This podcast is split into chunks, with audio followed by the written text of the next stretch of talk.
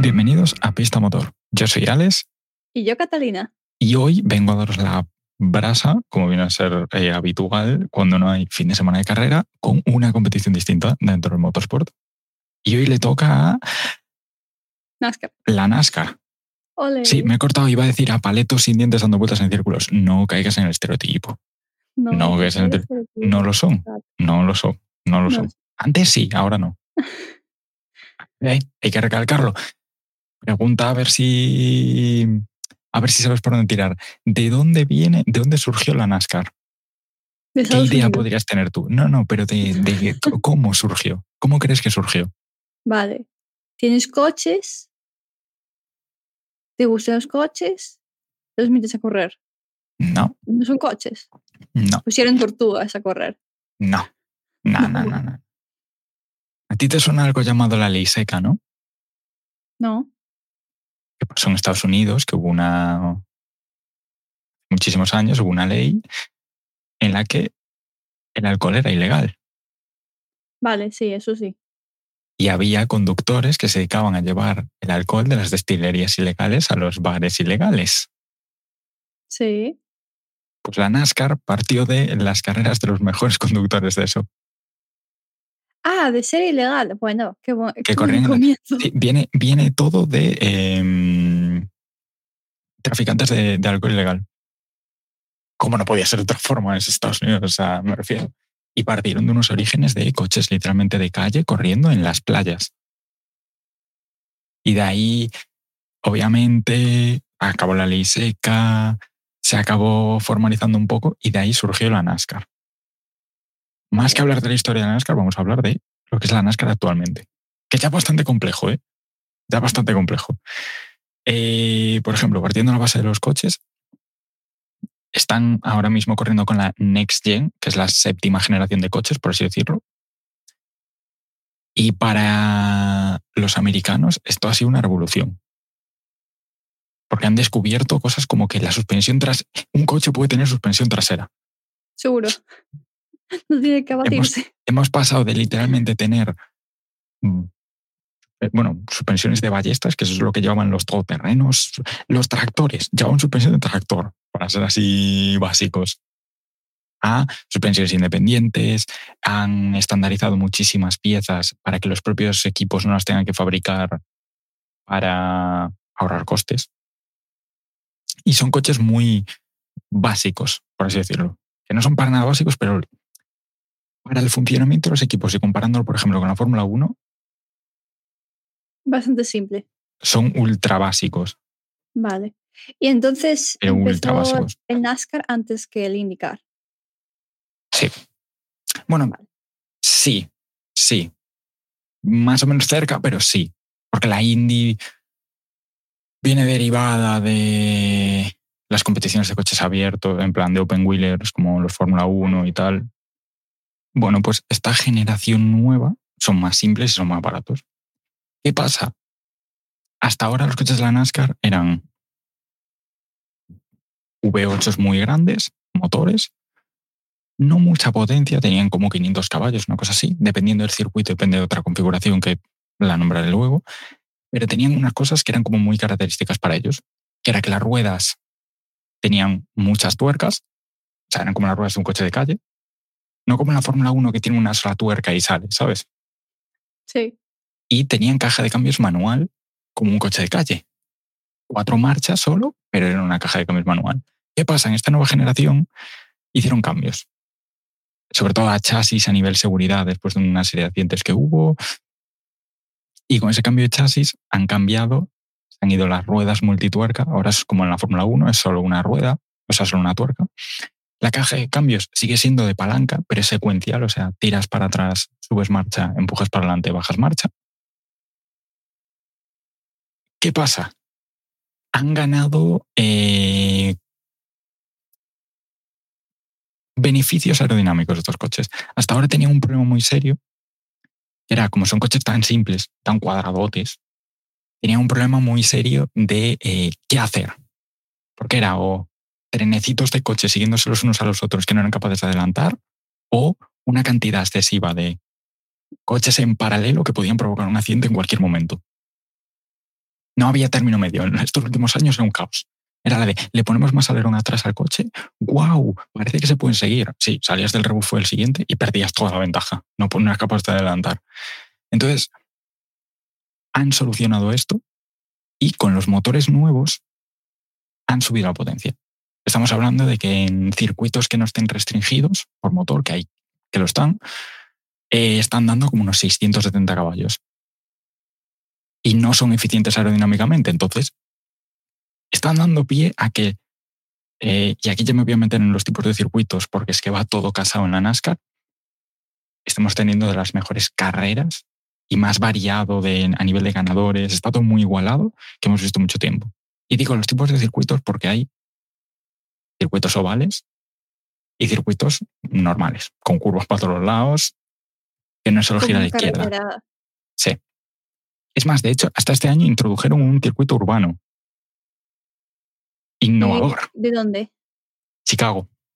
Chicago. Vale, entonces van por varios estados de Estados Unidos, no van a otros países, tienen esos dos formatos y después, pues ahora están introduciendo lo que es también. Están modernizando el deporte, que es algo que le hacía mucha falta porque estaba estancado, pero modernizándolo a nivel más pensando en el espectador, en el deporte, en el deporte como tal también, pero más en hacerlo atractivo al espectador porque estaban no estaban las últimas decisiones es como que habían estancado el deporte y que no avanzaba en nivel de popularidad, por así decirlo.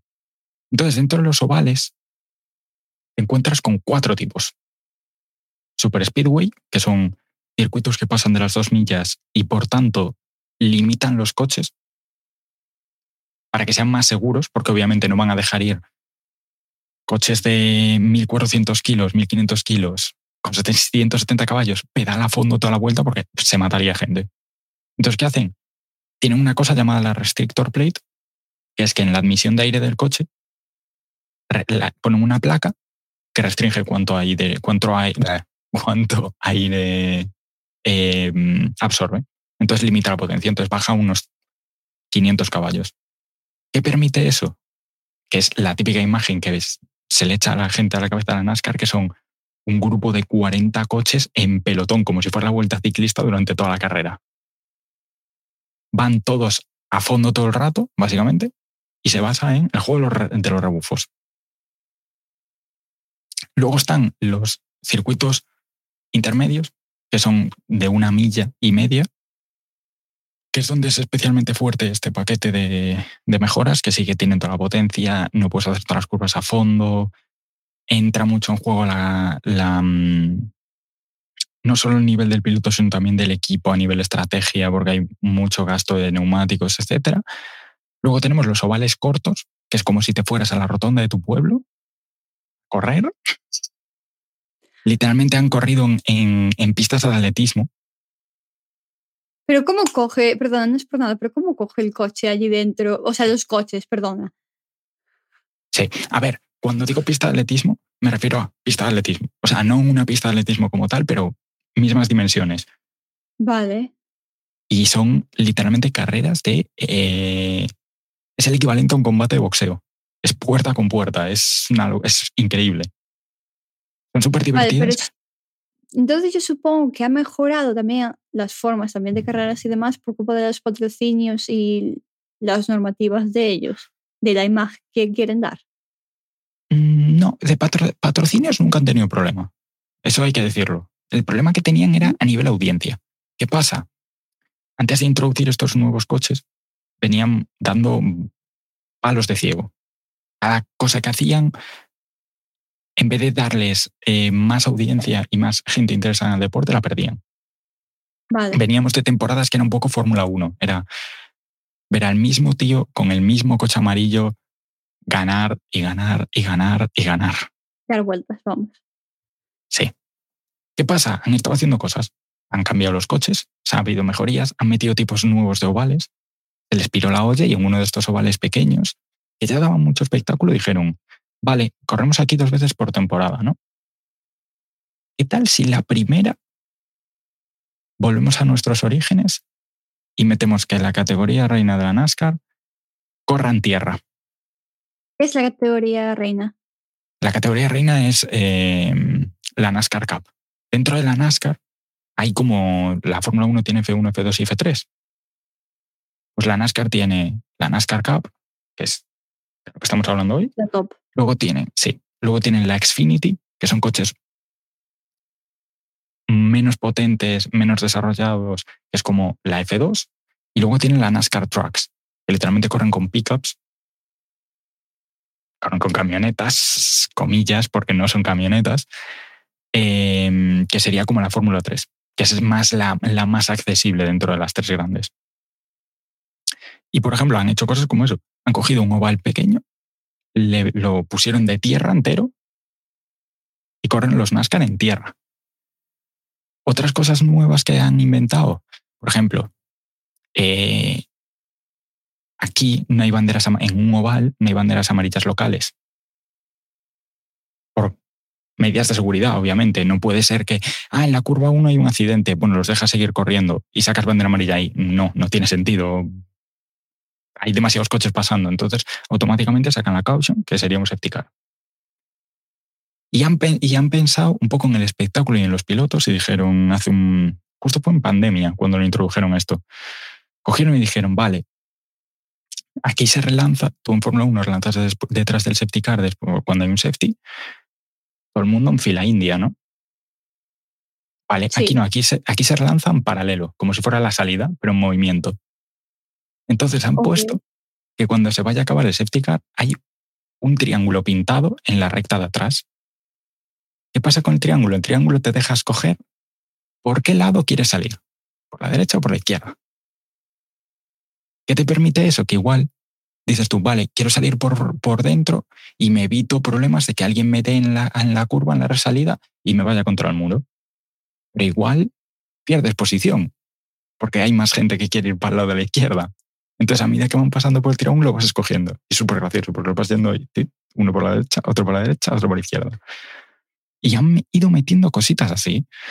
Eh, por ejemplo, ¿qué más, ¿qué más han estado haciendo? Están, que esto le chocó mucho a la gente, están yendo a más circuitos convencionales de lo que se ha ido nunca en la NASCAR. Estamos yendo ahora a correr a... Estamos yendo a, Cota, al circuito de las Américas donde corre la Fórmula 1.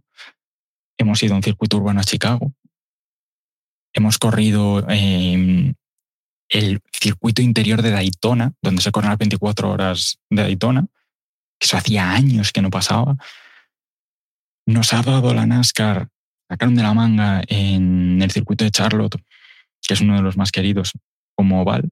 Pues inventaron y dijeron, ¿y si combinamos el oval con las curvas peraltadas con un circuito convencional y hicieron literalmente es una pista de karts para coches de la NASCAR. Es, nos ha dado un carrerón y otra cosa nunca vista antes en la NASCAR es que se ha empezado a correr con lluvia.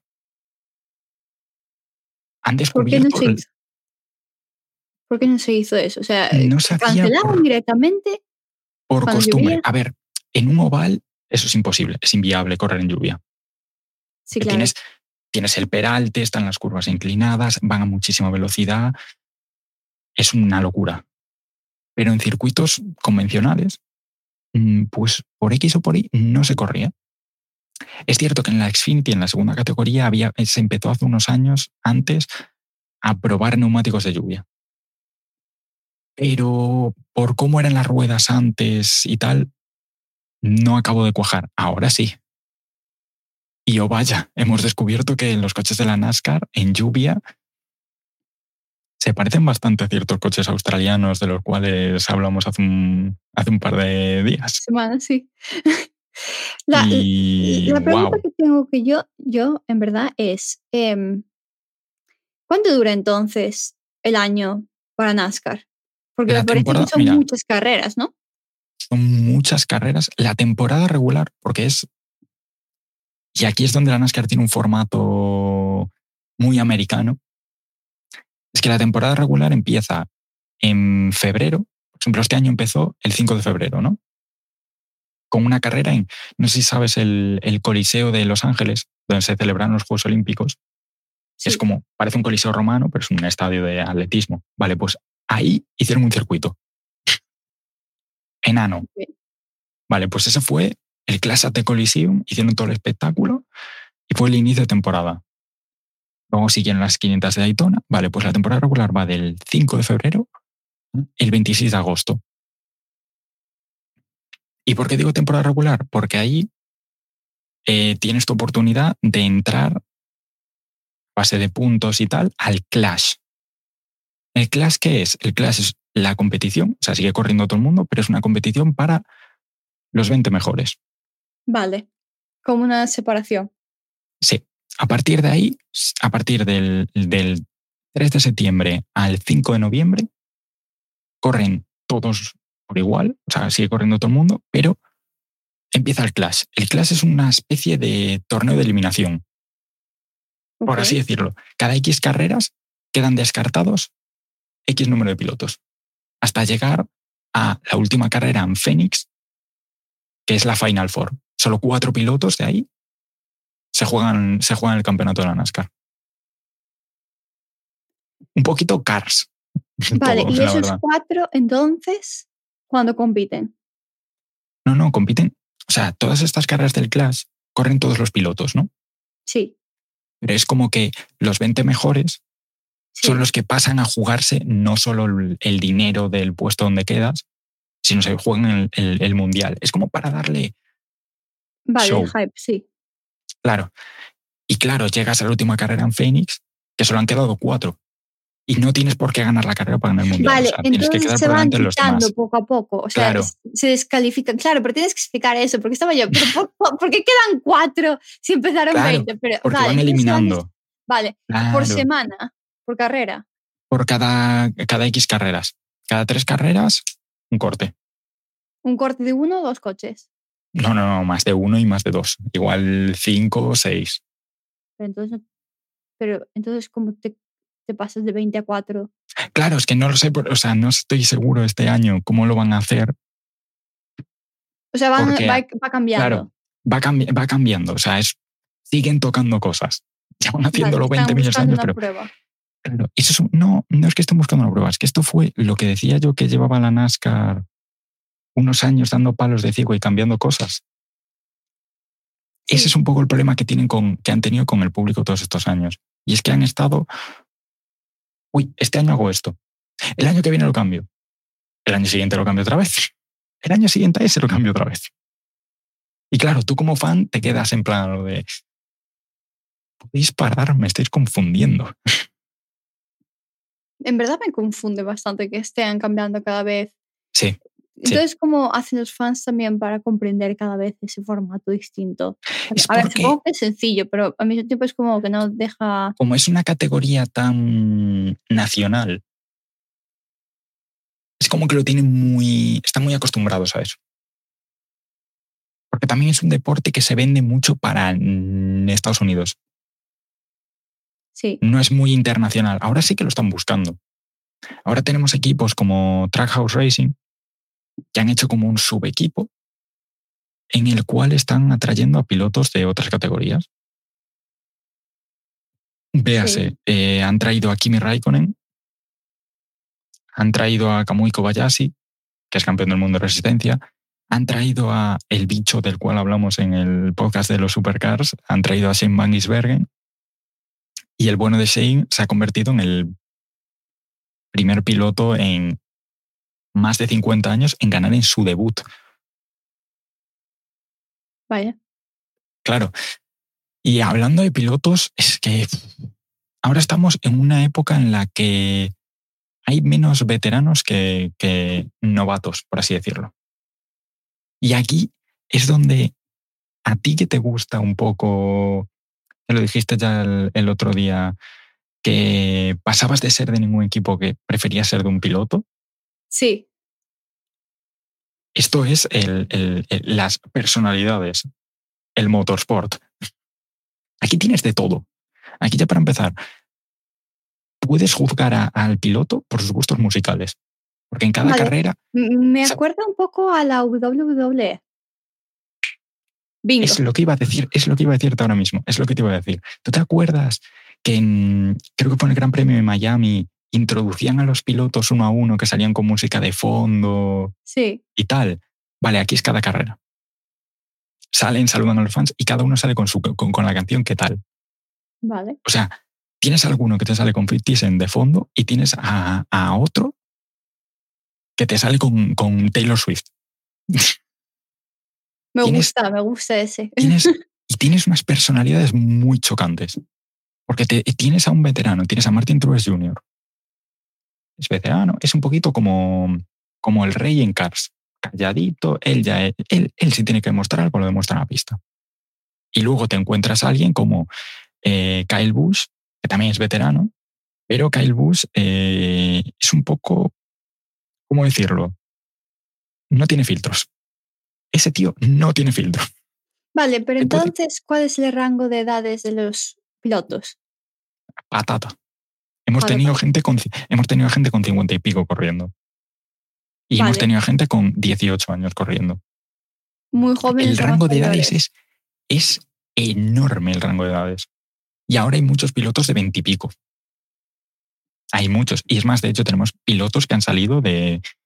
Obviamente tenían su background en karting y tal, pero que han, han entrado en la NASCAR impulsados por correr en simuladores. Ok. ¿Con mejor o peor tal? Sí. Pero que hay una variedad de pilotos enorme. Y hay pilotos que, por ejemplo, Andy Lally es un tío que en Stock Car, en NASCAR, por así decirlo, no es conocido. Es un tío que en Estados Unidos, en cuanto a resistencia, en carreras de resistencia, ha ganado 24 horas de Daytona, ha ganado 24 horas de Le Mans, ha competido en Le Mans un mogollón de veces. Hay pilotos de muchísimo talento. Y es que es lo que yo te digo, son personalidades. O sea, tienes a un Brad Keselowski, que ese, ese tío ahora ha madurado. Ese tío en su día estaba zumbado de la cabeza. O sea, ese tío era el prototipo de la NASCAR de tengo un accidente, acaba la carrera, me lío a puños con otra persona. ¿Pasaba eso? Que, sí, sí. Y tiene pasado, o sea, se caldea, si se caldea el ambiente, eh, ten en cuenta, es un deporte de mucho más contacto que, la Fórmula 1. Sí, claro, se están insultando directamente. Allí es.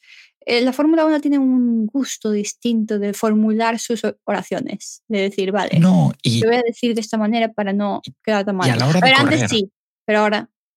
no, pero digo, y a la hora de correr, aunque estén corriendo en un oval, ponle un coche de Fórmula 1, no pueden ir puerta, no pueden ir golpeándose los coches entre sí y aguantar golpes. Ah, dice los coches de la NASCAR sí. Dice, dice, dice, dice ¿Ves? A Chico le iría bien en la NASCAR. igual sería muy bueno, ¿eh? En verdad. Eh, no, no, lo estoy diciendo, lo, digo en serio, igual Checo en la NASCAR, porque en la NASCAR son muy agresivos. mira, ten en cuenta, en la NASCAR, junta lo que te estoy diciendo, que son personalidades muy marcadas, los pilotos, ¿no? Junta eso con coches que aguantan competir puerta con puerta y júntalo con que es legal. Si tú estás yendo, si, estáis, si estás luchando uno con otro a una curva, entrar a meta, el que va detrás puede tocarle, puede darle un toquecito suave en el culo al de delante para que trompee y es legal. Es una maniobra muy común que se conoce como Bam Bam Run. Literalmente le tocas en el. esa cantidad de dinero para poder gastar y estropear los coches cada vez y demás? Es que es lo que yo te digo. Y es un deporte que no, o sea, es caro. Asumámoslo, el motorsport es caro, pero los gastos son, los costes son asumibles aquí. Son coches. O sea, yo creo que igual con la mitad de lo que te cuesta la parrilla de la NASCAR, no te llega para pagar los dos Red Bull. Ten en cuenta, un motor de Fórmula 1 son casi 10 millones. O sea, estamos hablando de que yo creo que juntas la operación entera de Fórmula 1 de un año de Red Bull y te compras Andorra. Te compras Andorra. Sí, a ver, la Fórmula 1. A ver, tiene sentido. Casi no tiene beneficios. la NASCAR es una marca muy importante. Red Bull, no, pero sí, pero te recuerdo que tiene un, límite de presupuesto cada, cada equipo. Me refiero en Fórmula 1. Sí, claro, Claro, y el presupuesto de, incluso el presupuesto de Haas, Fórmula 1, te da para montar 20 equipos a la NASCAR. O sea, los coches de la NASCAR son coches, hay que pensarlo así, es una categoría que para empezar, no son monoplazas. Los monoplazas automáticamente cuestan muchísimo más. Son coches que no están, no son todo fibra de carbono, bla, bla, bla, bla. Son coches súper seguros, pero no es lo mismo. No estamos hablando de. Es que a nivel de costes, tú en Fórmula 1 tienes que gastarte mucho dinero en desarrollar X cosas. Y por eso las, cosas, las piezas que desarrolles van a valer mucho. En la NASCAR no. En la NASCAR todos los equipos tienen una lista de a quién le tienen que ir a comprar las piezas. Están desarrolladas. Entonces, claro, los costes se pueden asumir. Vale. Vale, vale, vale.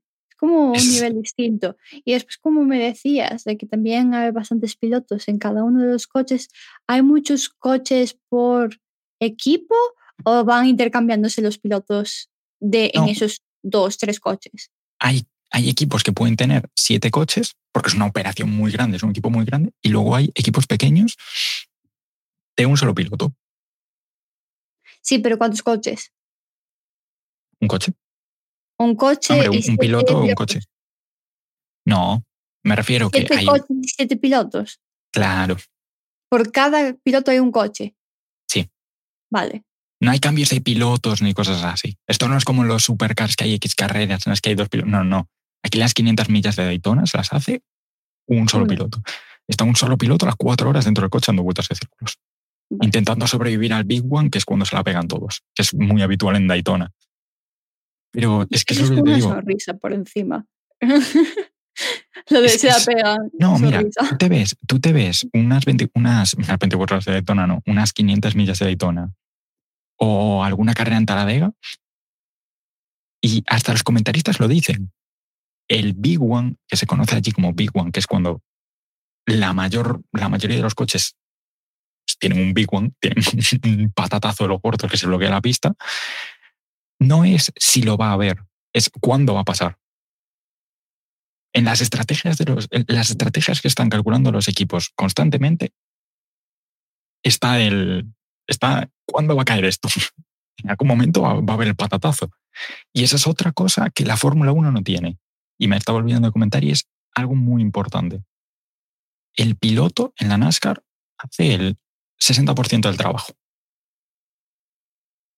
El piloto está constantemente en radio, escuchando y hablando con su spotter, que no es su jefe de equipo. Su spotter es un tío en el punto más alto del circuito, de la grada o lo que sea. Hay un tío con unos cascos, su radio, y está comunicándole constantemente al piloto, lo tiene fichado con prismáticos a simple vista, y le está diciendo la posición de los coches que tiene alrededor. Ok. Los coches de la NASCAR no tienen retrovisores. Oh, qué difícil. Claro, el, el, spotter básicamente lo que le está dando es la vida al piloto. Está diciendo, tienes a un tío en tu rueda trasera derecha, aguanta, no subas, no cambies de línea, no subas para arriba, no hagas esto, no gires a la derecha, no gires a la izquierda. Es, como los, los, los ojos del piloto. Vale, quien esté escuchando este podcast si eres disléxico, no, no puedes trabajar como spotter o si no podrías traer muchos problemas. Estarías muy... Bueno, tú no, el piloto sí. Claro, si no quieres perder la vida. Y es, es muy estresante. ¿eh? Sí, claro, es que es lo que suponía. Claro, el trabajo del spotter. Y una cosa es que estés corriendo en un circuito de milla y media, como te comentaba, uno de estos habituales que son los más comunes de los ovales, que no hay mucho, no hay mucha carrera en grupo, por así decirlo. Y ahí ya haces un poco las veces de eh, como cuando hablas con el ingeniero en Fórmula 1. Es un poco más esporádico. Pero en Daytona, que igual te pasas 20 vueltas de dos filas de, de 20 coches en cada fila, sabes que van como si fuera un pelotón de la vuelta ciclista, al spotter, o sea, aparecen los tíos de, de las subastas de almacenes que no se callan la puta boca y están hablando así constantemente. Pues literalmente le están haciendo eso. Y eso nos da... Entonces tenemos el spotter y el piloto como puntos más importantes de lo que es la carrera. Sí. Como personas, vale. Y después tendrías el equipo, ¿no? Que sería el 30-40 más importante de mecánicos y demás. No sería otras personas. A ver, el equipo en lo que tiene más importancia es a nivel estrategia a nivel paradas en boxes. Las paradas en boxes no es la Fórmula 1 ni de coña. O sea, aquí primero cambia las ruedas de un lado, tiras la pistola de, de, de las tuercas hacia el otro lado, vas corriendo, cambia las ruedas del otro lado, hay repostajes, a diferencia de la Fórmula 1. Aparece un señor con, un bidón muy grande. Hay cinco. No, o sea, puedes hacer lo que quieras. Eso sí, la condición es que solo puede haber cinco mecánicos al otro lado del muro. O sea, trabajando en el coche solo puede haber cinco mecánicos. Vale. Uno de cuatro que están destinados a las ruedas, que es eh, un tío con la pistola y otro con la rueda, un tío con la pistola y otro con la rueda, y el quinto es el que está con el combustible, que literalmente salen con un bidón de metal enorme que lo enchufan al, lo enchufan al coche súper rudimentario. Pero no es súper peligroso eso también. No, no, no, no. Ahí es donde entra ¿para qué cambiar algo que funciona? Y eso es un método muy seguro, porque básicamente lo que tienen es como... Es difícil de explicar el mecanismo. Eh, aparte de que tienen constantemente, hay alguien al otro lado del muro eh, apuntando con un extintor por si pasa algo, que normalmente no pasa, ya te lo digo yo. Eh, es un método en el que la garrafa es, el bidón es entero, se vacía ultra rápido. Tú sabes la mítica de que vas a dar la vuelta a la botella de agua y le cuesta vaciar el agua. Es como hacer club, club, club. como que tienes que darle una vuelta para que haga efecto bate. Esto hace, hace algo similar. Es como que tiene otro conducto que en el momento en el que se enchupa contra el coche, es como si hiciera, si el coche lo chupara. Vale. Física. No preguntes cómo funciona. Física. No sé Isaac Newton. Por favor. Pero es como muy rudimentario, pero funciona. Vale. Y ahora que me acuerdo, lo del spotter, eso es algo que podéis, podéis curiosear si queréis. Em, en, si busquéis en YouTube NASCAR Radioactive, es eh, literalmente unos vídeos que suben que son eh, las conversaciones por radio de los spotters, eh, o sea, jefe de, jefe de equipo y pilotos. Y ahí se puede ver muchas cosas. no solo el trabajo del spotter. ¿Los equipos se pueden escuchar entre sí las radios? ¿O es privado del equipo? Si, si sale en la retransmisión, es como en la Fórmula 1, si sale en la retransmisión lo puedes escuchar. Mm, pero no salen en la retransmisión habitualmente. Eh, lo que sí, y esto, mm, esto ha estado callados, no se está diciendo mucho y lo han quitado, obviamente. Pero hace años, te estoy hablando de principios de los 2000, en los 90, se podían comunicar los pilotos entre ellos en, en los super speedway, en los circuitos rápidos, se podían comunicar entre los del mismo coche. O sea, los del mismo equipo se comunicaban. Entonces, igual se hablaban de, porque esto es otra cosa, que igual te choca un poquito. He dicho que los coches de NASCAR son duros, ¿no? Vale. En los Super Speedway hay algo conocido como el bump draft, que literalmente es el coche de atrás, como va a rebufo, va pillando más velocidad que el de delante. Sí. Vale. Pues el bump draft consiste en no adelantarle, seguir, seguir, seguir, apoyar tu parachoques delantero en el parachoques trasero del de delante y empujarlo. Así, tú sigues con el momentum que has ganado con el rebufo y el de delante gana velocidad. Eso, claro, eso era muy común y hubo un, hace, ponle que alrededor de 2000 13, 14, antes de que entraran en la generación 6, estamos en la 7 ahora, ¿no? Pues en la 5 eh, hubo un paquete, porque esos coches tenían alerón, eran muy feos, eran muy feos. Pero nos dieron una cosa que era espectacular, y es que en los Super Speedway se juntaban los compañeros de equipo y en vez de ir un pelotón ultra grande, hemos tenido, hemos tenido finales de dos contra dos contra dos, empujándose. Vale, entonces igual habría seis coches que están intentando llegar a la primera, pero son sus compañeros que les están empujando, básicamente. Claro, básicamente eras, es, una cosa que tú lo ves y dices tú, wow, era, era un espectáculo digno de ver, era, una burrada. Que tú lo ves y dices tú, vale, ¿dónde si no que en Estados Unidos? Parece un tirachinas mecánico ese concepto, la verdad. Y eso, de ahí viene a una película que vamos a ver a futuro. Vas a obligar a ver una película? Sí. Sí. una película de la NASCAR que en verdad es una comedia que se llama Talladega Nights y tiene una cosa que es el, el slingshot. Ok. Y allí me va, ya sabré de qué se. Ahí vas a entender un poco, sí. Porque va con el tema de rebufo. Recomendamos la película, recomendamos la película, ¿no? Obviamente que recomendamos. A ver, una, es una comedia de la NASCAR, así voy a hacer el resumen rápido, es una comedia de la NASCAR, eh, protagonizada por Will Farrell y Sasha Baron Cohen, el del dictador, y Borat. Y es un piloto de la NASCAR contra el, el campeón del mundo de Fórmula 1. Vale, ok. Creo que vale, nos vale esa, ese resumen.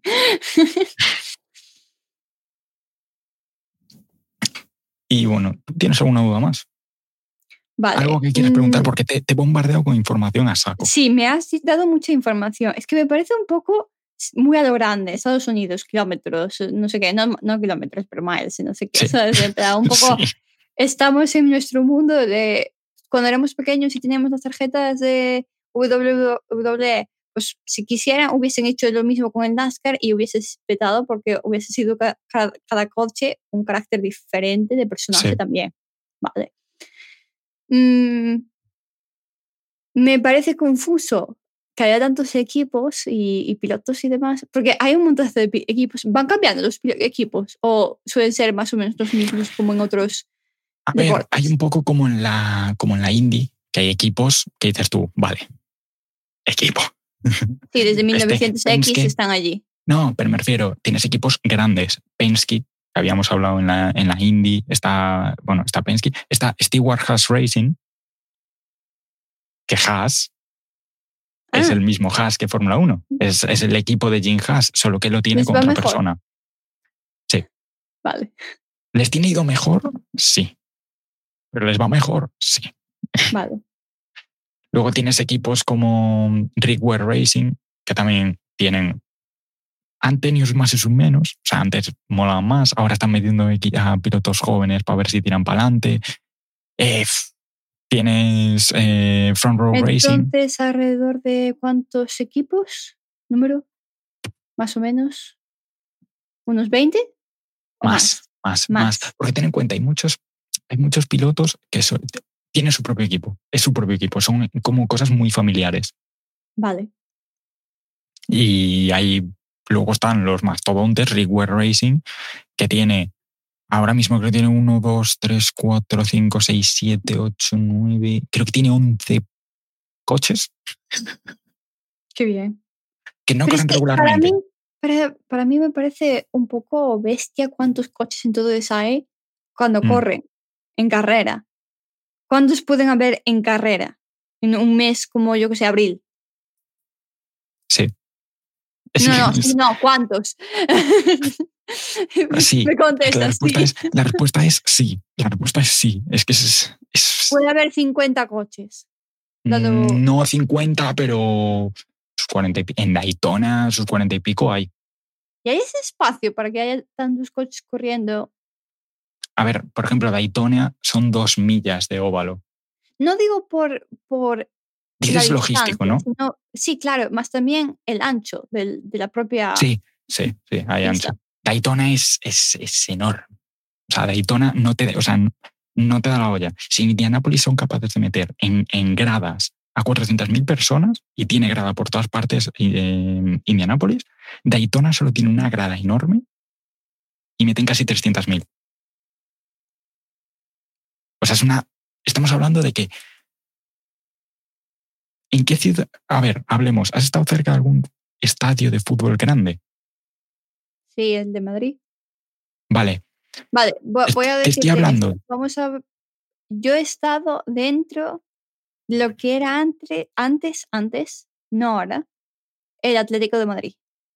Vale, ponle que ese estadio igual lo metes cuatro o cinco veces dentro de Daytona. Tan chiquito, tan chiquito. Claro, o sea, es, estamos hablando de que es una magnitud muy grande. Son dos millas de, de todo ¿Pero el son diámetro. capaces de, de conseguir seguridad en ese tipo de. Tienen cosas mm, a nivel pista, a nivel coche y tal, aparte de, las, de lo que tienen en el coche, en Estados Unidos desarrollaron a raíz de un de la última muerte que hubo en la, en la NASCAR, eh, Dale Earnhardt Sr., que fue en 2001 en Daytona. em, ¿Fue la última muerte? sí, ¡Wow! y fue y marcó, o sea, lo tienen grabado a fuego los fans de la NASCAR, y no solo los fans de la NASCAR, es el equivalente a... Ese tío era Michael Jordan. Vale. O sea, ese tío era, era. Dios. Sí, Sí. o sea, era una. Aparte por la personalidad y tal, era el número 3. El número 3 está recordado por siempre. Em, tuvo un accidente y a partir de ese accidente se, se obligó el uso del hands, por ejemplo, como en la Fórmula 1, para evitar movimientos de cuello que te puedan partir el cuello, literalmente. Y se urgió una, un tipo de barrera. Es, jamás pensé que eso pudiera haber salido de la NASCAR. Es increíble eso. En las curvas, y sin ser en las curvas, incluso en la Fórmula 1 se ha aplicado en muchos sitios, que es la Safer Barrier, que es un muro de mm, vigas huecas de metal, ¿no? Que hacen el, el muro, ¿no? Tienes el muro de hormigón, un hueco y el muro este de vigas de metal. ¿Qué pasa? Es un muro flexible. Entre, entre ambos muros hay como unos conos de fibra, es como si fuera una espuma. Entonces, ¿qué pasa? Si un coche golpea contra eso, el muro de, de metal se dobla, porque es flexible, y disipa toda la energía. O sea, de no ser por eso, estoy por decirte que a día de hoy habrían muerto más de 50 pilotos más. O sea, es una locura. Sí, sí, sí. O sea, simplemente por, eh, por ese muro y aparte las medidas de seguridad internas de los coches, equipamiento de pilotos, etcétera. Es que estoy por decirte que la NASCAR, o sea, mismamente se ha visto hace unas, hace unas semanas, eh, se vio que un. por quién- ah, no recuerdo el nombre del piloto. eh, dio 14 vueltas de campana y corrió la, eh, corrió la carrera el fin de semana siguiente. Lo único que tenía era los ojos como si le hubieran metido un puño en cada ojo porque los vasos sanguíneos se le rompieron. Ya está. Y el tío se bajó como si nada. Y tú lo ves y dices tú, este tío no sale de ahí. Pues es que son coches súper seguros. Vale. Me parece curioso el, el funcionamiento del concepto de NASCAR. Pero es que, claro, en Europa no hay el concepto de NASCAR como continente. No es un deporte de continente, como podría De ser. A ver. No. claro, exacto. Es que la NASCAR para ellos es un poco como el fútbol americano. Es como nuestro fútbol. Aquí en España solo tenemos el fútbol. Sí, es lo más marcado que tenemos Allí, desde claro, allí, allí tienen NBA, NFL, que es el Sí. fútbol americano, y, y la NASCAR. La NASCAR yo la consideraría, la- la- lo pongo antes que el béisbol incluso que lo tienen. Porque es, es que es, es América. Son V8 grandes, ruidosos, un montón de sponsors, eh, full espectáculo. Se les mete por los ojos. Claro, es, es como lo que decía yo comparado con lo, con lo hablado la última vez que era el V8, ¿no? Y también ahora el NASCAR. Lo más similar que tenemos entonces es el rally aquí. O sea, es el mismo concepto. Sí, Otra vez. sí. A ver, hay NASCAR en Europa. Está la Euro NASCAR. ¿Qué pasa? No has hablado de ello mucho, ¿no? La Euronascar no son los mismos coches exactamente, eh, corren simplemente en circuitos convencionales. No es lo mismo. Es más como otra categoría de circuito. Vale. No tiene el mismo. Es que lo que tiene la NASCAR es que solo funciona en Estados Unidos. Solo puede funcionar en Estados Unidos. Si los europeos hacemos la NASCAR, es que no va a ser lo mismo. No tenemos la misma noción del, del espectáculo. Sí, no, lo tenemos bastante bajo el, el concepto ese, no nos interesa tanto. Ver, tampoco nos interesa como europeos.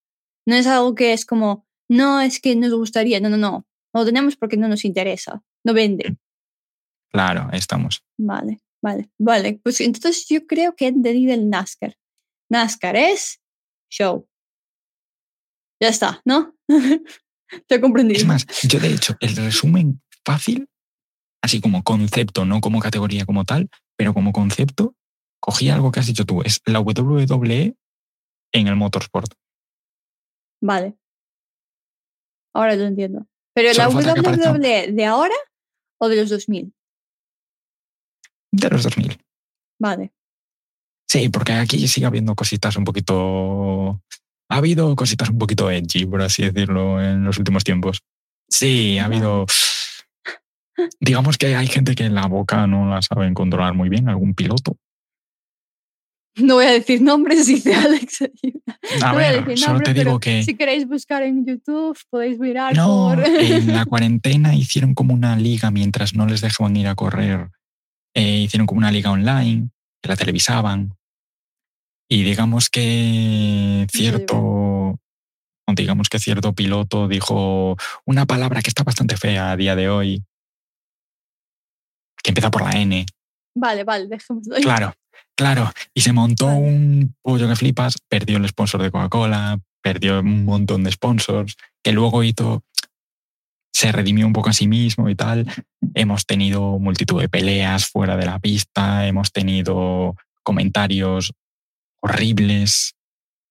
Es más, hasta hace poco, no sé si recuerdas que lo habíamos hablado con Paula, la figura de Danica Patrick. Sí. Vale, pues la señorita Danica Patrick también corrió en NASCAR, aparte en la Indy.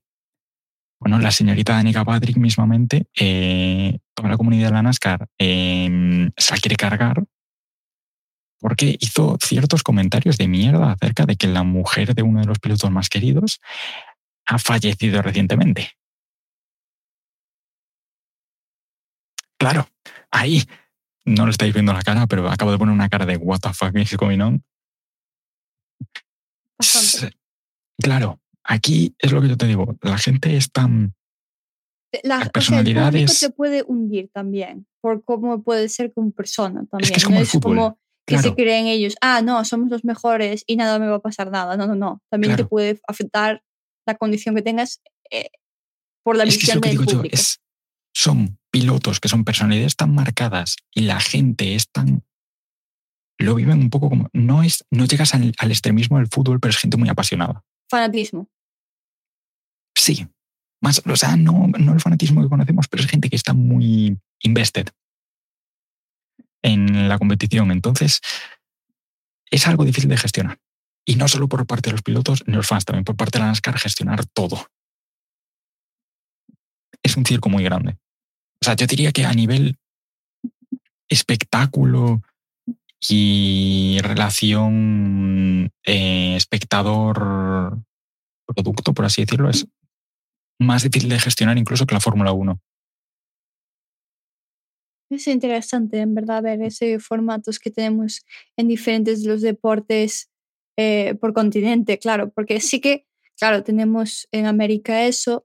Me pregunto muchas veces también cómo son las carreras en otros países y formatos, porque claro, nosotros nos estamos centrando en lugares donde también hay bastante dinero, como lo que es Oceanía, el norte de, de América, Europa, pero me, me daría curiosidad, me da mucha curiosidad también saber cómo es en Asia, África, América del Sur, que son como que en no Sudamérica podemos hacer, podemos hacer, mira, uno de los siguientes, así que tengamos, podemos ir a, a, a la jaula de los leones, que es Argentina. Vale. Porque Argentina ahí ahí sí que hay fanatismo a nivel fútbol. Es que Argentina tiene muchos muy buenos equipos de muchas cosas, ¿eh? porque en el rugby también son de los números uno. Mira, Argentina tiene una locura que es el TC Pista, que es como una especie de híbrido entre la NASCAR y Mad Max. Vale, perfecto. Pues lo dejamos aquí y así ya para la próxima o para unos meses cuando podamos en otro de los podcasts, porque claro, ahora también estamos terminando lo que son las últimas carreras de la Fórmula 1 y después vamos a tener unos meses en el que no vamos a tener ninguna carrera y podremos volver a hablar de este tipo de formatos en, un formato más libre sin, sin comentar eh, el deporte número uno que hablamos en el podcast. Alex, muchas gracias otra vez por nuestro, tu clase. Aún no has puesto nombre a tus clases, no sé eh, si vas a ponerlo, igual para... Las clases, a este ritmo lo voy, a, lo voy a llamar las clases sin nombre. Las clases sin nombre. Las clases sin nombre de Alex.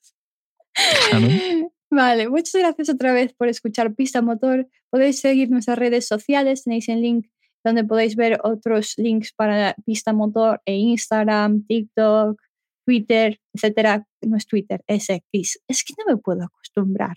Se llama X. Muchas gracias. Adiós. Chao, chao.